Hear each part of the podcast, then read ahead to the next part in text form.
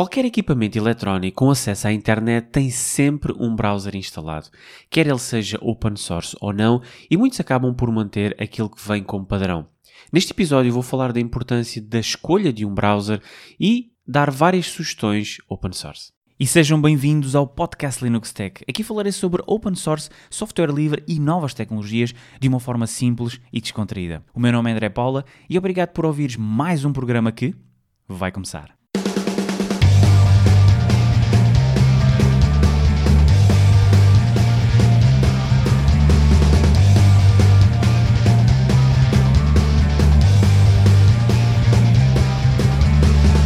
Este programa tem o patrocínio da Arxi.pt, uma empresa jovem e inovadora focada na transformação digital em open source, representante e parceiro Gold do software Odoo.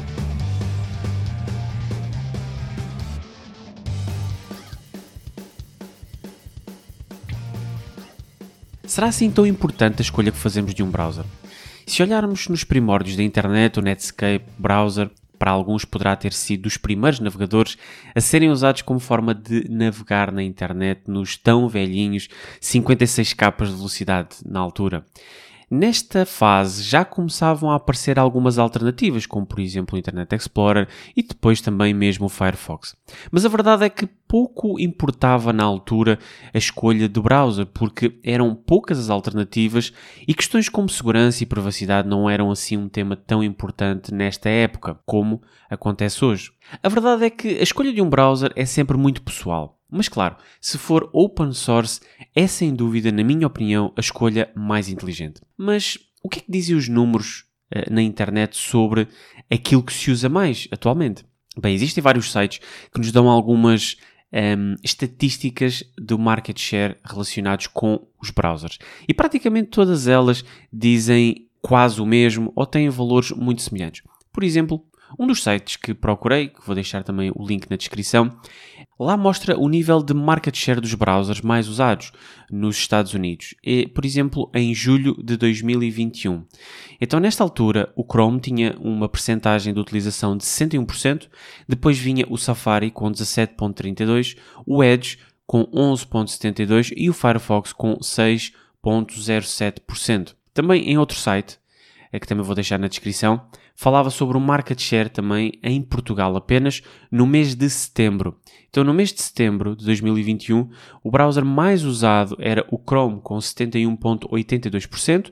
Depois, logo eh, de seguida, vinha o Safari com 12,14%, o Edge com 5,55% e o Firefox com 4,01%. Depois também vinha o Opera, Uh, e, e, outros numa mais ou menos uma percentagem de 3.3 ou o globo total de todos estes uh, estava nos 3.3%.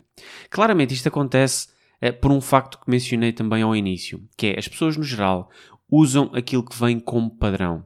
E portanto a maioria de, dos smartphones Android e iOS já vem com browsers padrão. No caso do Android, muitas pessoas utilizam o Android e usam o Chrome, porque o ecossistema da Google está bastante uh, incluído então nos sistemas Android.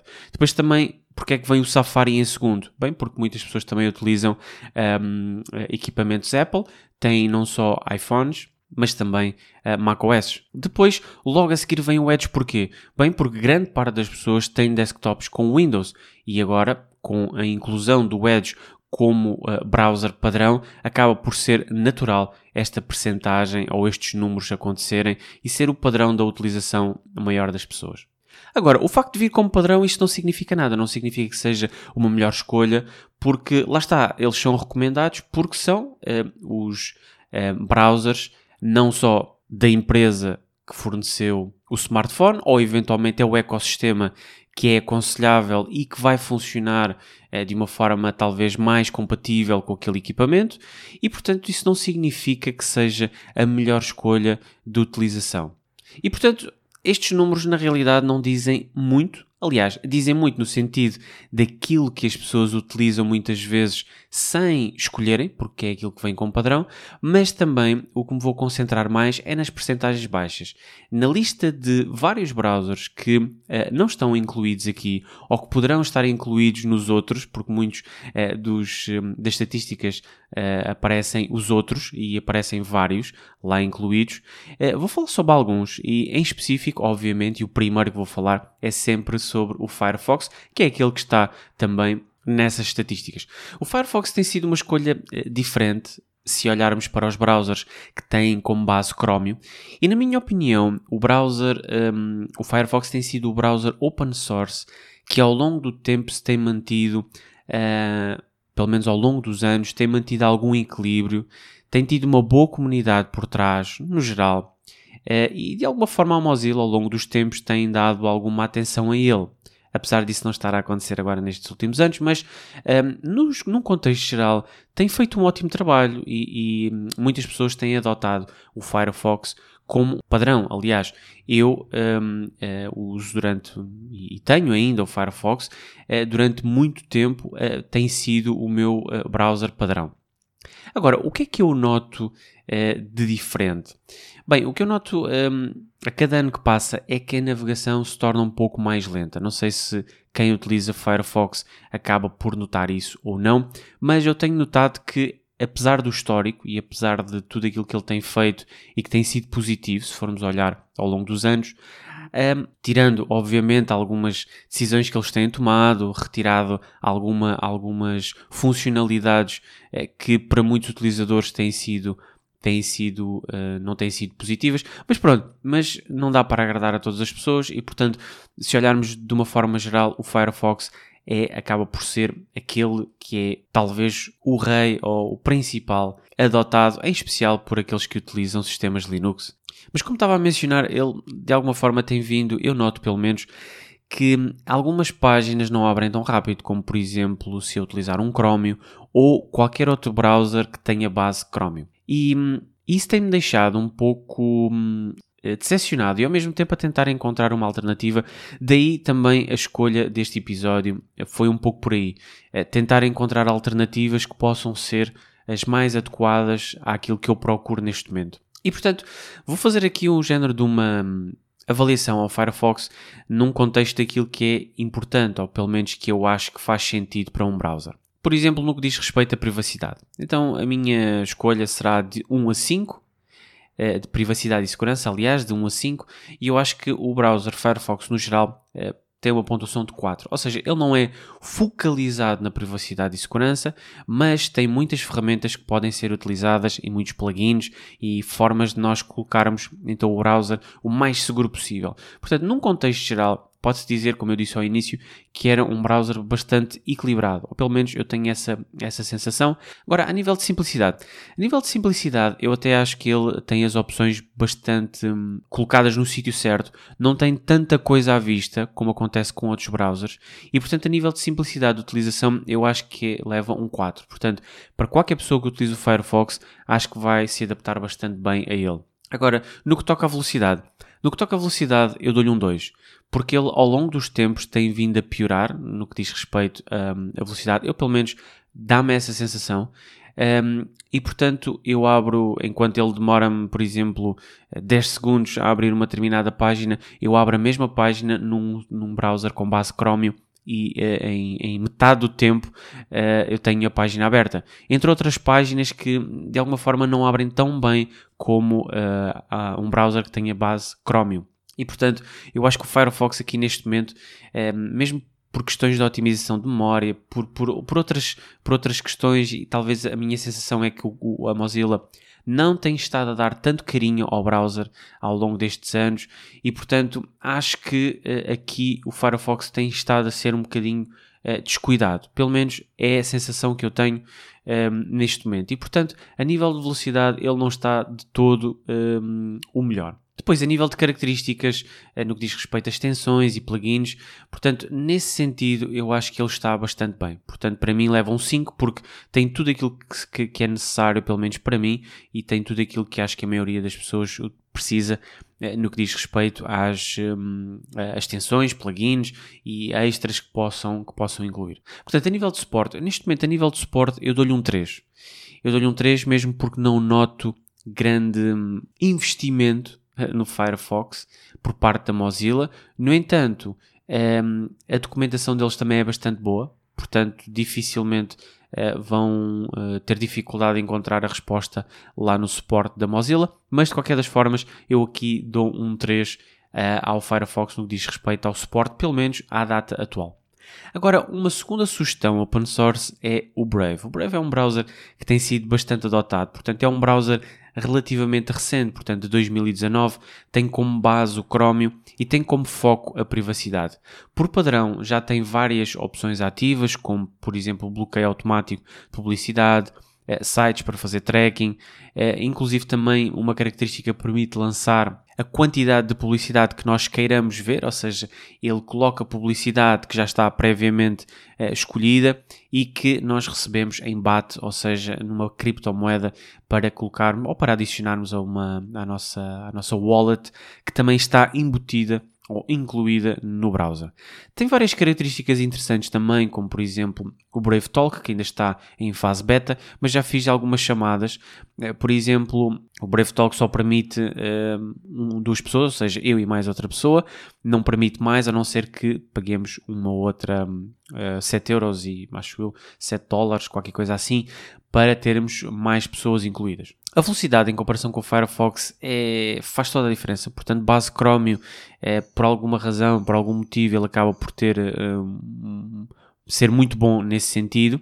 E portanto, uma das coisas que eu acho que permite também esta velocidade é eles usarem o protocolo IPFS, que foi desenvolvido para tornar a internet mais livre, rápida e uh, que o conteúdo esteja sempre disponível. Basicamente, é, é uma rede descentralizada, permitindo ter uh, conteúdo que possa estar, por exemplo, a ser bloqueado por várias entidades a nível de censura, por exemplo, na China, e esse conteúdo acaba por ser disponibilizado por meio então do Brave. Também o motor de busca já está incluído também o motor de busca Brave, também na versão beta, que podemos uh, testar. Eu já testei, acho que ainda tem de melhorar em alguns aspectos e, portanto, o meu um, ehm, querido uh, DuckDuckGo continua a fazer então a ser o principal. No entanto, acho que é uma boa, uma boa iniciativa e uh, tem aqui possibilidade de testar um novo motor de busca. Agora, no que diz respeito à privacidade e segurança, então o foco do Brave é, neste caso, a nível de privacidade e segurança. Então, um, ehm, aquilo que eu notei, e pelo menos da, da utilização que eu tenho feito dele, eu dou-lhe um 4. Ou seja, ele é bastante bom neste, neste sentido. É possível colocar muitas características ou muitos plugins também relacionados com privacidade e segurança tem uma loja uh, relacionada com, com isso. Ainda não tem, por exemplo, os containers que o Firefox tem, o que uh, poderá ser aqui uma, um problema para algumas pessoas, mas de qualquer das formas tem muitas opções. Eu acho que a nível de privacidade e segurança ele é bastante bom naquilo que faz. Depois, a nível de simplicidade, no que diz respeito à simplicidade, eu dou-lhe um 3. Porquê? Porque tem muitas opções. Ou seja, uh, apesar de de ser relativamente fácil de ver as opções, onde é que elas estão, que até estão bastante bem estruturadas. No entanto, pode fazer confusão talvez a muitas pessoas. Então eu aqui acho que não lhe dou um 4, mas dou-lhe um 3 eh, de uma forma mais média, porque não é assim tão simples como poderia ser, mesmo porque tem muitas opções que estão disponíveis, uh, questões de carteiras de criptomoedas, uh, questões de BAT, questões também com uh, características e definições específicas do próprio browser. Enfim, um, eu acho que aqui o Brave, um, a nível de simplicidade, não é assim dos mais simples, mas acho que depois também se habituam facilmente, porque tem muita base Chromium e quem está habituado também vai, vai facilmente depois também eh, perceber. A nível de velocidade, bem, em comparação com uh, o Firefox é da noite para o dia. Portanto, a nível de velocidade eu dou-lhe um 4. Portanto, a nível de velocidade ele é muito bom. Portanto, base Chromium, uh, normalmente uh, notamos, ou pelo menos eu noto, que a abertura de páginas, a navegação acaba por ser muito, muito mais fluida. E também a velocidade no que diz respeito também aos tabs, a nível da navegação no próprio, no próprio browser, uh, pelo menos no sistema que eu tenho atualmente, que é o Kubuntu, ele funciona muito bem. Aliás, tem também uma opção de um tema para um, GTK, o que uh, para algumas pessoas poderá ser um, bom, por causa também do ambiente gráfico. De qualquer das formas, é um browser, eh, no geral, que é bastante rápido. Depois, a nível de características, tem a loja dele, apesar de achar que a loja deles ainda está um, ehm, em comparação, por exemplo, com o Firefox ou com, um, com o Google Chrome, ainda precisa de crescer muito. Portanto, aqui estas as características da loja eu daria um 3 é mais equilibrado, mas acho que precisam de melhorar um pouco aqui neste aspecto. Depois, a nível de suporte, é, no, minha, no meu ponto de vista, acho que tem um bom suporte, pelo menos continua uh, a ser atualizado, continua a ter a incluir novas funcionalidades, o que é bastante positivo. Portanto, eu dou-lhe aqui um 4 a nível de suporte. Portanto, acho que é um browser que vai eventualmente também continuar e a documentação no que diz respeito também à documentação, acho que, apesar de não ser eh, tão boa eh, como, como por exemplo no caso do Firefox, acho que tem a, eh, a documentação suficiente para, para poderem tirar alguma dúvida ou saberem onde estão então algumas, algumas características do próprio uh, browser. Portanto, aqui eu dou-lhe um 4.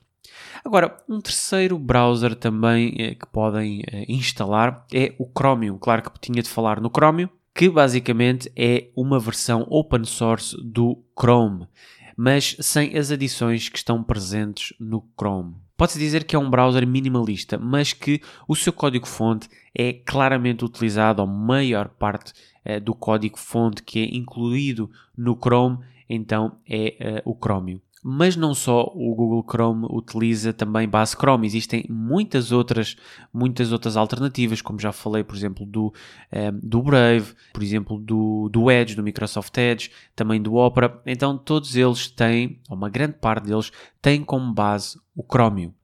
Agora, olhando para outros projetos que têm como base o Chromium, pode-se dizer que o Chromium é sem dúvida um dos mais simples e ao mesmo tempo aquele que é o mais minimalista. Portanto, quem gosta de browsers mais minimalistas e ir adicionando aquilo que quer um, e configurando da melhor forma, então esta poderá ser uma sugestão muito, muito interessante.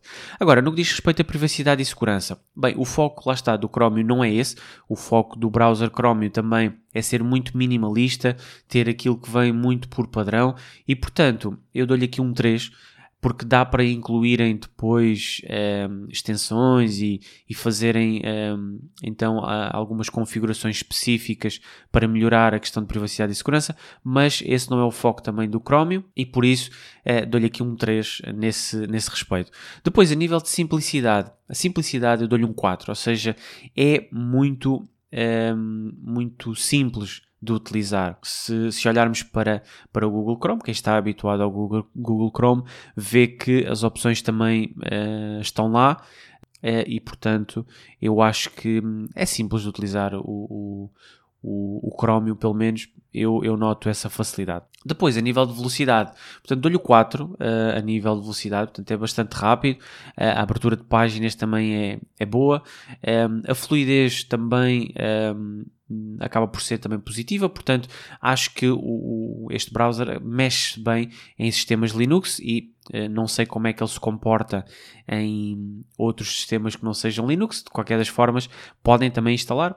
Agora, em, a nível de características, um, extensões, plugins e, e, questões que ele próprio tem. Bem, ele, ele vem, como eu mencionei, ele vem muito minimalista, mas como já vem com um, um market de, do, do, da Google, então pode-se dizer que ele tem as extensões para tudo e um par de botas, portanto existe mesmo muitas uh, opções e muitas extensões e características que podem ser adicionadas ao Chromium. Portanto, eu aqui dou-lhe um 4. Portanto, acaba por ser, por poderem colocar as características basicamente todas que estão incluídas também no Chrome. Portanto, o Chromium é, é, é uma versão, como eu tinha mencionado, minimalista e, portanto, acho que aqui também um, não vão ter problemas em encontrar formas de configurar o browser à vossa, à vossa maneira.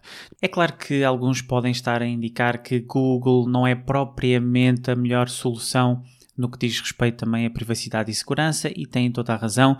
No entanto, o facto de terem a loja isso permite colocar algumas coisas que ajudam nesse respeito. Para além disso, também existem projetos como o Ungoogled Chromium, que permite remover algumas dependências da própria Google. Portanto, existem formas de poderem uh, colocar o Chromium de alguma forma o mais seguro possível.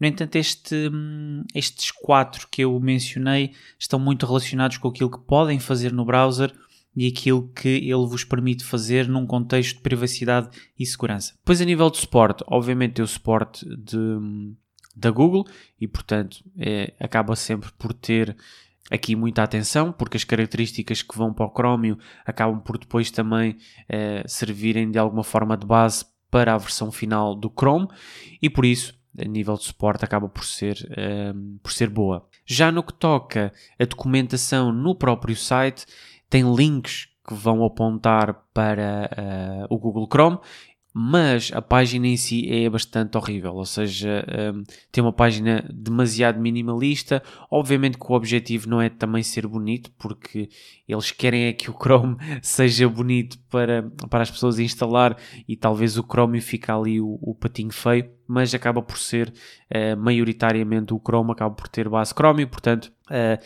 acho que podiam ter uma página mais uh, mais bonita, mas no que diz respeito aqui ao suporte, documentação e por aí fora, eu dou-lhe um 4 porque tem, tem bom suporte e, e, portanto vejo que é um browser que tem pernas para andar, enquanto a Google também o quiser. Depois, um outro browser que é o Falcon. O Falcon é um projeto do KDE que tem, anteriormente tinha o nome, vamos ver se eu consigo acertar, que era o Capzilla, com que de quando, que era o browser oficial depois, ou neste caso, antes era o Conqueror, depois foi o, o Reconq, uh, depois apareceu o Capzilla e o Capzilla mudou de nome para o Falcon. Portanto, basicamente é o mesmo, o Capzilla é igual, mas mudou de nome aqui para o Falcon, que tem, obviamente, base Chromium, porque grande parte deles utiliza também o Chromium como base, e usa Qt como Web Engine. A primeira impressão que tive a nível de aspecto foi que é um browser dos anos 90. Portanto, um, ehm, pode fazer algum sentido, atenção, pode fazer algum sentido uh, por ter um, tudo muito básico, é bastante minimalista, assim como acontece com uh, o Chromium. Ele é Uh, bastante minimalista, mas acho que ainda mais, portanto, é ainda mais minimalista. As configurações são tão simples que em dois minutos ou menos uh, conseguem perceber onde é que estão todas as opções disponíveis neste browser. E, portanto, dificilmente vão se sentir perdidos uh, a utilizarem o, o Falcon. Depois, a nível de extensões, tem algumas que estão incluídas, portanto, obviamente eles não têm nenhuma base, nenhuma, nenhuma loja.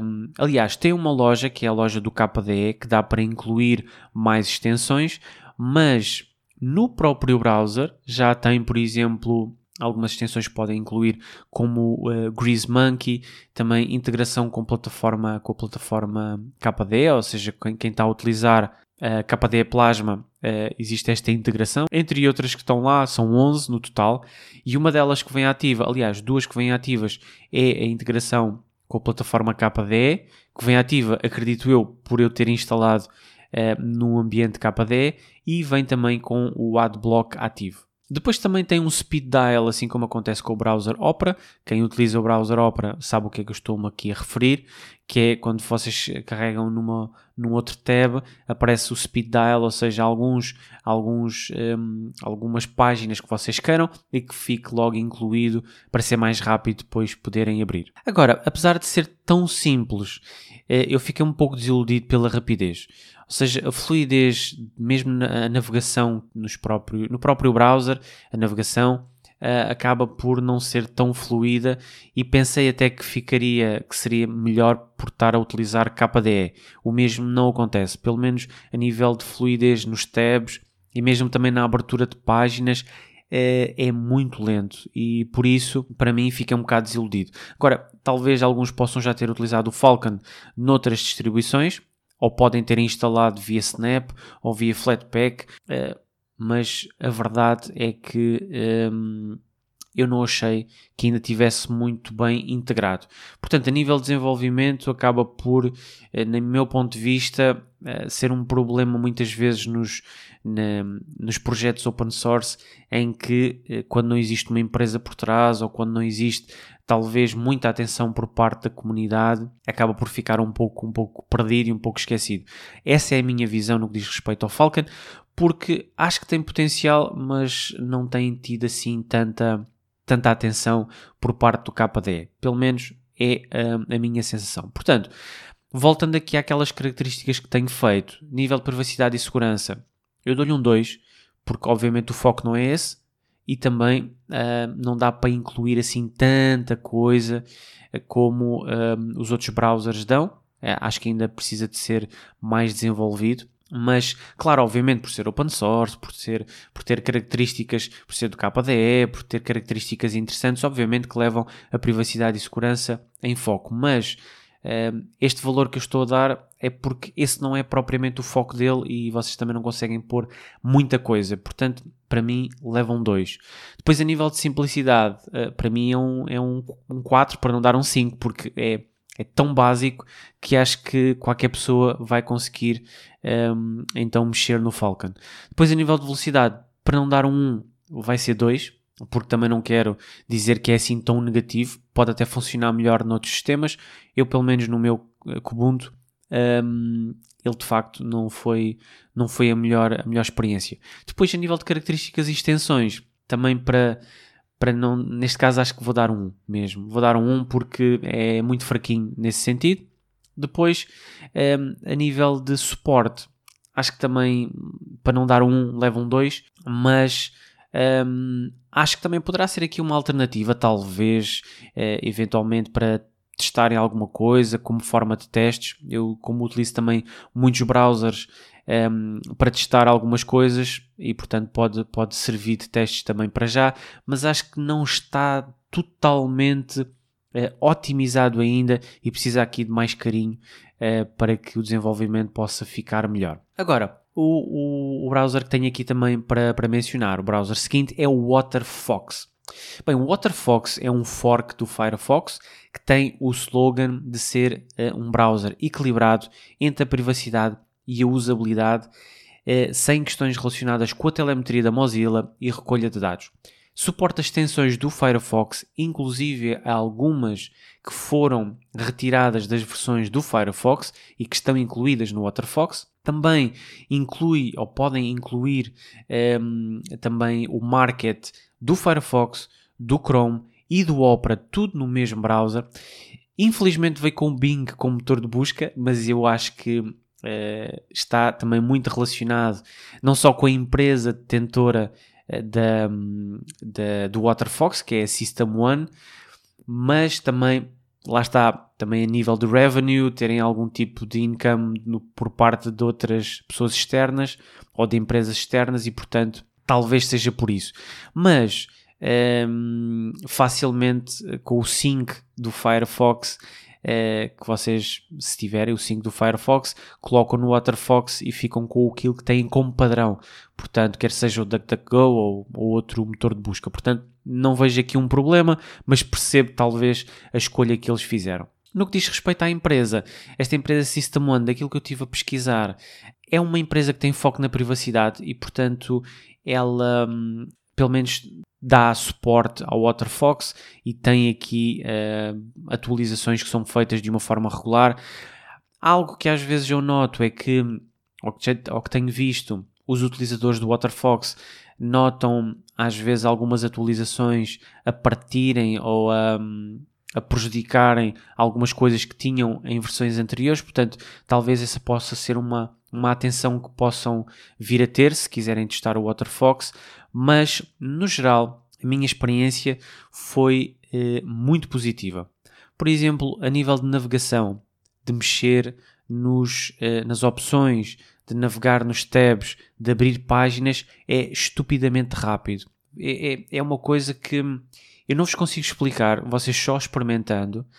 Quem está habituado ao Firefox e tem instala o WaterFox, é como se fossem ver um Firefox com esteroides é que não tem mesmo nada a ver.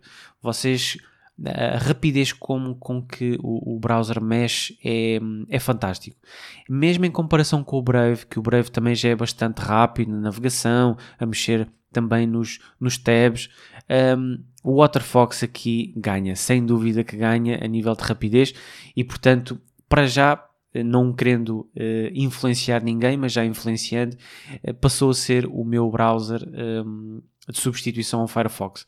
Porque basicamente é um Firefox, mas todo turbinado. Portanto, é, é, é, é muito bom. Pelo menos a experiência que eu tive e que estou a ter até agora tem sido muito positiva.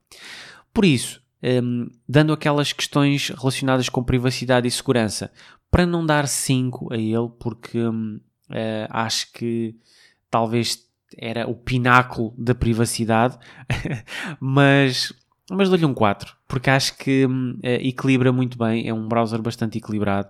Tem opções, um, podem incluir, quer seja nos vários markets, e, e têm características também do Firefox a, a mais até, têm mais opções que podem eh, colocar no, do, que, que, vinham do Firefox e portanto a nível de privacidade e segurança eu acho que é um browser bastante bom nesse sentido. Eu não lhe quero dar um 5, mas talvez um, um 4 uh, eh, e meio fique, fique aqui um, bem. Depois, a nível de simplicidade, bem, a nível de simplicidade é muito semelhante ao Firefox, inclusive tem algumas adições, algumas características que possam, que possam fazer, portanto eu aqui dou-lhe um 3. Ele, eh, lá está, não digo que é difícil, porque não é, mas eh, tem muitas opções, até opções escondidas e comandos que possam uh, uh, colocar para uh, ainda desbloquearem mais opções, portanto o Waterfox a nível de configuração a nível de, de, configuração e customização é muito mais complexo, ou pelo menos tem muito mais opções, e portanto aqui uh, darei um, um 3, um 3 nesse sentido. Depois, velocidade. É impossível não dar um 5 a nível de velocidade. Epá, eu, eu sinceramente eu não vos quero influenciar, mas uh, eu fiquei estupidamente uh, impressionado pela velocidade. É que eu mudei no dia que eu testei no dia que eu testei, eu mudei logo tudo que eu tinha do Firefox para o Waterfox. É uma coisa impressionante. E portanto, Uh, eu acho que só, só testando. Se vocês testarem, vão ver claramente a diferença. Portanto, a nível de velocidade, a nível é, não só entre tabs, mas também entre um, a abertura de páginas, é muito bom. A otimização uh, é, é, é, muito, é muito boa e, portanto, para mim, é, é um 5 claramente. Depois, características e extensões e plugins e por aí fora. Uh, para mim, uh, leva um 4,5 talvez, para não dar o 5. Mesmo porque vocês podem incluir aqui o market da Google, o market do Opera, o market do Firefox, podem incluir aqui muitas extensões e podem, uh, têm muitas características que podem adicionar ao próprio browser. E portanto, um 4,5 acho que é muito, é muito bom nesse sentido. Depois, suporte e documentação. No que diz respeito ao suporte, eu acho que a System, a System One tem feito um bom trabalho, ou pelo menos eu vejo que tem atualizado o browser, tem dado algum carinho, aquele carinho que a Mozilla, ou pelo menos é, é a minha opinião, atenção, posso estar errado, mas é a sensação que eu tenho, não tem dado tanto, uh, tanto carinho ao Firefox. Uh, neste caso, a System One, uh, daquilo que me deu a sensação, é que tem, um, tem feito isso. Eh, e ao mesmo tempo também tem criado um, um browser uh, muito equilibrado em todos os sentidos e sempre cada vez melhor. Portanto, acho que aqui a nível de suporte uh, e também a própria documentação que tem, acaba por ser, no meu ponto de vista, receber um 4, porque acho que é, que é boa e eu acho que também tem, tem aqui um browser para, com pernas para andar e acho que é uma boa, uma boa sugestão. Depois eu tinha aqui, só para vocês terem uma noção, eu tinha aqui mais um, dois, três, quatro, cinco browsers, para além de mais um que eu ia incluir também. E neste momento eu já estou pelo menos a 40 minutos de gravação. Isto vai durar muito tempo e, portanto, a minha sugestão é mesmo poder ter uma segunda parte para incluir mais browsers e mais sugestões de alternativas que podem uh, ser ótimas para além daquelas que vêm como padrão e que são as mais utilizadas, como vimos no market share. Portanto, a nível de conclusão, nesta primeira parte eu falei de 5 browsers open source e que uh, infelizmente não consegui uh, me aguentar muito no que diz respeito ao Waterfox, porque eu ainda estou ehm, muito impressionado porque como é que um projeto que já acho que é de 2011 ou 2014, um projeto que já está há algum tempo e eu não o conhecia. E, e talvez alguns dos ouvintes podem não conhecer, mas eh, depois de ouvirem este episódio, pelo menos só para teste, só para teste, o meu, a minha sugestão é que testem este browser. Façam o teste e, e digam-me se de facto não é uh, um Firefox uh, todo turbinado. Portanto, eu acho que vocês vão gostar deste em particular. Não digo que os outros não são bons, o Brave é espetacular também, também é uma excelente opção, o Chromium também, mas este, pelo menos para esta primeira parte, é, é, é, uma opção bastante válida. E talvez, na minha opinião, a melhor, a melhor opção. Agora, obviamente que a escolha é individual, obviamente que é, vai de gostos de cada um e daquilo que querem fazer, eh, se querem mais privacidade e segurança, se querem mais equilíbrio, se querem mais rapidez, se querem mais simplicidade. Existem soluções de browsers para todos os gostos e, portanto, estas são apenas 5. Eu vou depois falar na segunda parte, no próximo, no próximo mês, é mais, é mais sugestões e, portanto, deixem nos comentários alguma sugestão que queiram que seja incluída, que eu possa adicionar ao próximo mês. Também este eh, foi um mês também mais complicado e por isso não consegui gravar com tanta rapidez como queria, mas como digo sempre, fiquem bem e até à próxima. E o episódio de hoje chega ao fim, mas não te esqueças de subscrevê-lo no teu podcatcher preferido, bem como seguir todas as novidades nas várias redes sociais, Facebook, Instagram, Twitter, LinkedIn. E se quiseres ter voz ativa na comunidade, aparece no grupo do Telegram Linux Tech PT, todos os links estão na descrição. E como digo sempre, fica bem e até à próxima.